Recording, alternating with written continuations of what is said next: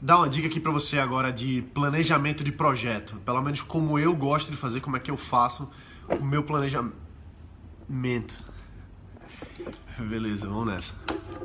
Bom, então como é que eu faço para planejar meus projetos? Uma coisa que eu gosto de fazer sempre é começar pensando no timing que eu tenho, no tempo que eu tenho. E eu gosto de olhar para o tempo final. Então, primeira coisa que eu faço para planejar um projeto, seja o lançamento de um produto, de um serviço, de alguma coisa assim, eu sempre fiz isso nas minhas startups e eu faço isso nos meus negócios hoje. Eu desenho uma linha.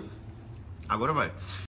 Eu desenho uma linha do tempo e o que acontece é que eu vou colocando as coisas que precisam acontecer naquele tempo ali. Então, eu gosto de começar pelo final e vou fazendo de trás para frente. E aí eu coloco datas em cada uma dessas atividades. Não só as datas, mas as ramificações de cada atividade. Porque tem uma atividade que precisa de outras coisas abaixo dela, que são submetas ou subatividades, que precisam acontecer para que ela, aquele conjunto todo ali, é, fique completo. Então eu faço a linha do tempo, vou colocando do final para o início quais são as atividades que precisam acontecer e aí vou fazendo um brainstorm do que, que precisa acontecer com, com a minha equipe junto também. E o que, que eu faço é fazer essa lista de atividades com data e com responsável. Então, quem é que vai fazer o quê? Quem é que vai gerenciar o quê? Para a gente poder saber quem é que está liderando uma certa atividade ou outra.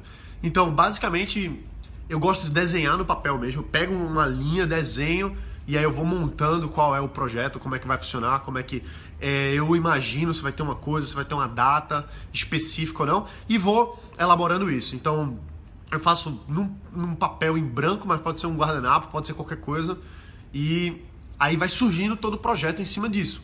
Então sempre eu coloco o fim e vou fazendo de trás para frente, porque se eu sei até onde eu quero ir, eu consigo ver para trás onde é que eu consigo encaixar alguma atividade ou outra e posso flexibilizar o tempo, lógico, dependendo das coisas que vão acontecer ao longo do caminho. Então isso é muito importante para você planejar se você vai viajar, se você não vai viajar, se você vai ter que marcar com alguém, se você já precisa marcar com essa pessoa com antecedência, se você tem que preparar algum, algum software para estar tá lançando numa certa data específica e tudo isso aí interage um com o outro. Uma pessoa de uma da equipe que dependa de outra pessoa por conta de uma atividade em comum ou então de uma atividade que depende da outra, essas duas pessoas precisam estar muito alinhadas, precisam estar conectadas e sabendo o que, é que uma está fazendo, o que, é que a outra está fazendo, porque senão o projeto como um todo pode atrasar e isso é péssimo, porque a gente perde tempo, a gente perde dinheiro, a gente tem retrabalho. Então, bom, é isso aí.